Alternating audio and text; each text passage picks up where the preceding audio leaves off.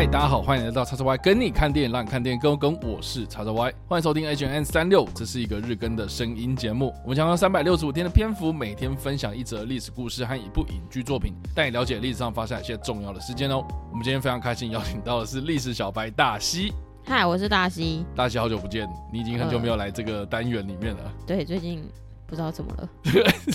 时间凑不上啊。好了，我们今天要来分享的是呢，一部在一九零二年九月一号所上映的一部电影，叫做《月球旅行记》。不知道大西有没有看过这部片？我那时候还没出生。哦，废话，我知道，我是说一九零二年的这个《月月球旅行记》，你应该多多少少有看过吧？就是有一个炮弹，然后这样子直直的打到了月球的那个脸上，这样子，然后一个眼睛就被砸到这样。那张图我有看过，对这张图嘛？那那本片你有看过吗？完全没有，完全没有。因为其实啦哈，我觉得大家可以不要这么的排斥这种老电影，因为基本上呢，这部片呢它只有十四分钟，它全片就只有十四分钟，然后完全没有声音啊。当然，如果大家去 YouTube 上面搜寻啊，《A Trip to Moon》这样，就是直接打《月球旅行记》的英文的这个片名啊，或是你要打法文也可以啊。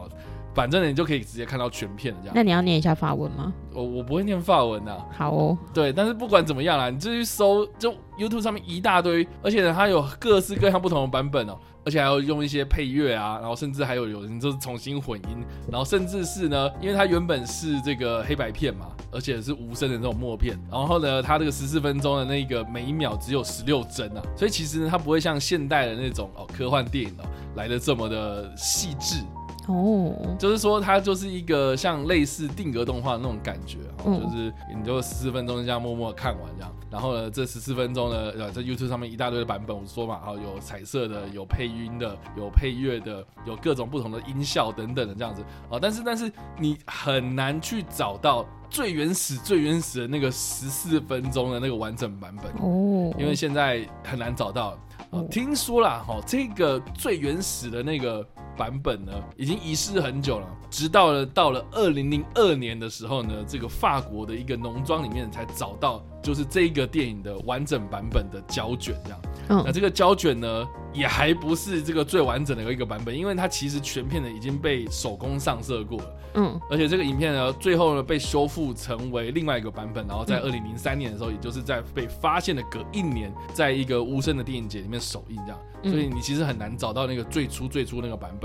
但是我们说了那么多呢，我们来聊聊的，就是说呢，这个一九零二年的《月球旅行记》呢，它到底对我们这个世界上有什么样的贡献呢？哦，其实呢，它是由这个法国的导演乔治梅里爱所指导的一部全世界第一部科幻电影，因为他就被视为是这个科幻电影的开山始祖。嗯，那乔治梅里爱这个人呢，他其实呢是来自于一个法国巴黎的鞋匠家庭。哦，他从小呢就跟着他爸爸，就是在制鞋这样。嗯，他长大之后呢，就是在这个剧院里面哦，看到了一些演出之后呢，就疯狂爱上了这种剧院的艺术。嗯，然后在那里呢，他就学到了这个操作傀儡的一些技术，然后就得到了这种手艺。然后长大之后呢，他接触到这种影片方面的东西的时候，他开始就去制作所谓的这种多重曝光啦，或是胶卷跟胶卷之间的那个连接啊，用弹入弹出啊，或是手工着色等等的这种技术，来在这个影片最初。最初的那个电影的雏形的那个时候呢，就有所谓的特效技术了。嗯，所以呢，乔治梅莱是被当做是这个现代电影的特效技术始祖之一。哦，所以呢，我们在《月球旅行记》这部片里面，我们可以看到哦，它有那种非常非常充满幻想的那种情节。你看，就是一个炮弹，然后这样子直接发射出去，就可以直接打到这个月球。然后这个月球呢，哎，这个被打砸了一个洞这样子，然后在上面遇到很多外星人这样。那我说到这边啊，应该很多人就很好奇，就是说，那这部片它到底在讲什么故事啊？嗯，这十四分钟到底是什么啊？我就是大概简单描述给大家听哦。就是说呢，这个的故事呢，就是描述说有六个非常勇敢的太空人，呃，科学家了哈。就是它里面毕竟没有声音嘛，所以就你也不知道它到底是什么。反正就是六个非常勇敢的科学家，然后就坐到了一个子弹型的太空舱里面。然后这个子弹型太空舱被推到一个大炮里面，然后就射到太空里面去。这个月球呢就被砸了一个洞，然后打到了眼睛。然后他们安全抵达月球之后呢，就走出这个太空舱，然后就遇到了这个在月球上的外星人。然后呢就被这个外星人追追追追追追，然后他们又返回到这个太空舱，然后就回到了地球，这样就这样就结束了。听起来蛮无聊的，听起来蛮无聊。可是你要想想看，在 一九零二年那个时候，这个。还蛮有趣的想法。对对，因为其实我们应该都知道说，其实电影它一开始被发明的时候呢，大概在一八九零年代的时候，哦然后才陆陆续续到了一九零零年，也就是呃进入到二十世纪的时候呢，才被商业普及化这样。嗯，那我觉得蛮有趣的啊。说到这个商业普及化，这个又不得不提到另外一个人，就是我们之前或多或少都有提过的爱迪生这个人物。嗯，那大家应该知道说，爱迪生我们从小到大都知道他是这个发明天王嘛，嗯发明大王。可是实际上呢，啊，很多的这个后续的这种颠覆历史的这种史料被挖出来之后，你就会知道说，其实爱迪生他是一个，嗯，这个 版权大王这样。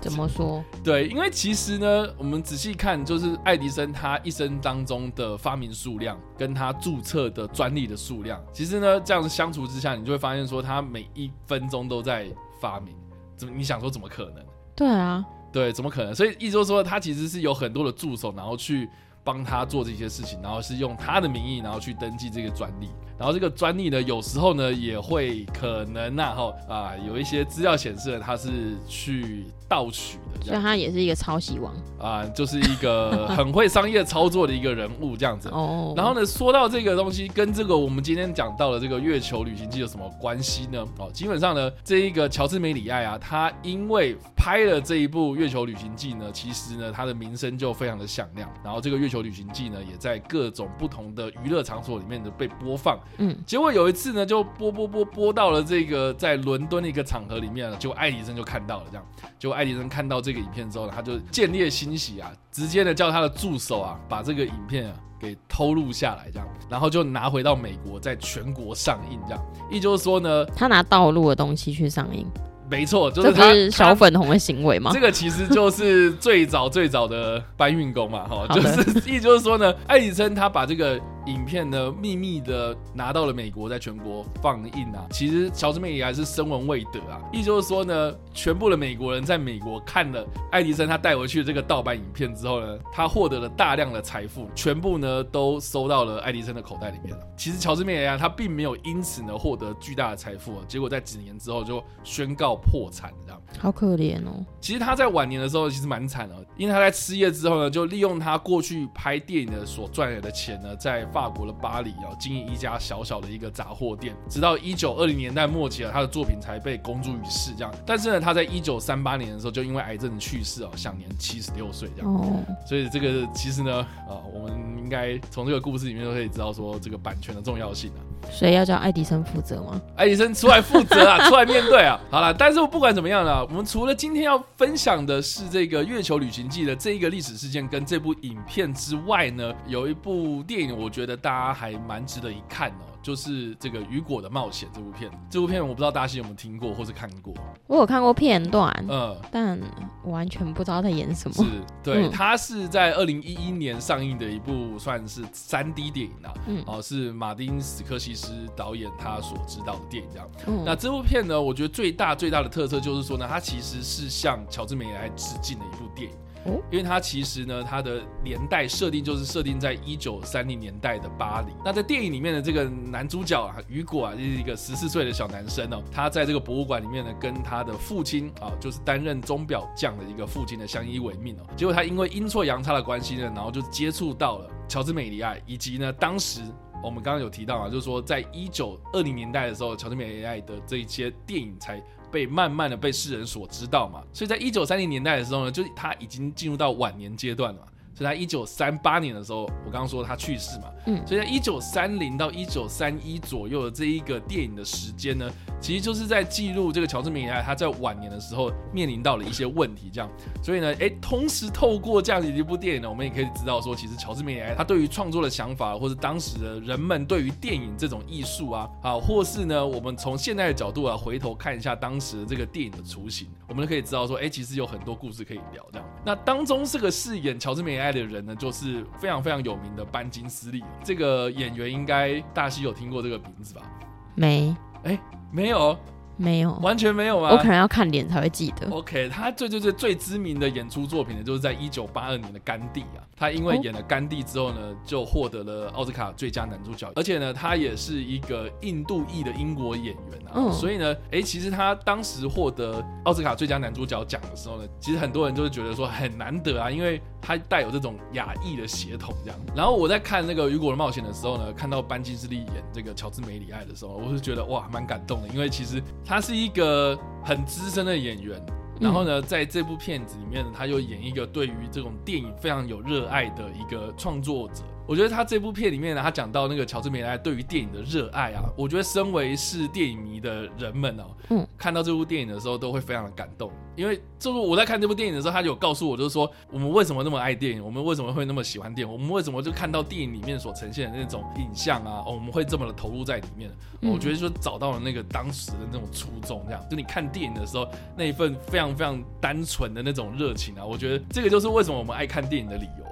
对，所以我觉得回到我们刚刚所提到的那个月球旅行记，或是月球旅行记后来所研发出来，比如说爱迪生的这种版权之战啊等等的这样，哦，虽然没有到之战啊，但是哎，这个因为商业的关系啊，哦，有可能就是说，哎，你在这个创作的过程中啊，有可能会受到了一些侵害这样子啊。可是我觉得这个。身为电影人啊，或是我们身为这种电影迷们啊，就是对于电影的热情啊，其实我们在商业利益以外呢，我们可以找到这个我们对于这种创作啊，我们对于这种电影的这样子的一个艺术的热情，这样子，我觉得是在《雨果的冒险》里面呢，它其实展露无遗这样。所以我觉得在看《月球旅行记》啊，或者是在看《雨果的冒险》的时候，我觉得它其实是帮我们这群电影迷们啊。找到那个看电影的那种最最最最最原始的那个初衷，这样。那另外呢，就是说呢，这部片也受到了很多那种电影人的推崇啊。然后有一个蛮大一部分，就是第一个这个导演是马丁·史克西斯吧，嗯，所以他在讲故事方面呢，我觉得很有条有理啦。然后里面呢，除了班金斯利以外呢，其实也有一些非常非常知名的演员有参与演出哦，哦，包括裘德洛。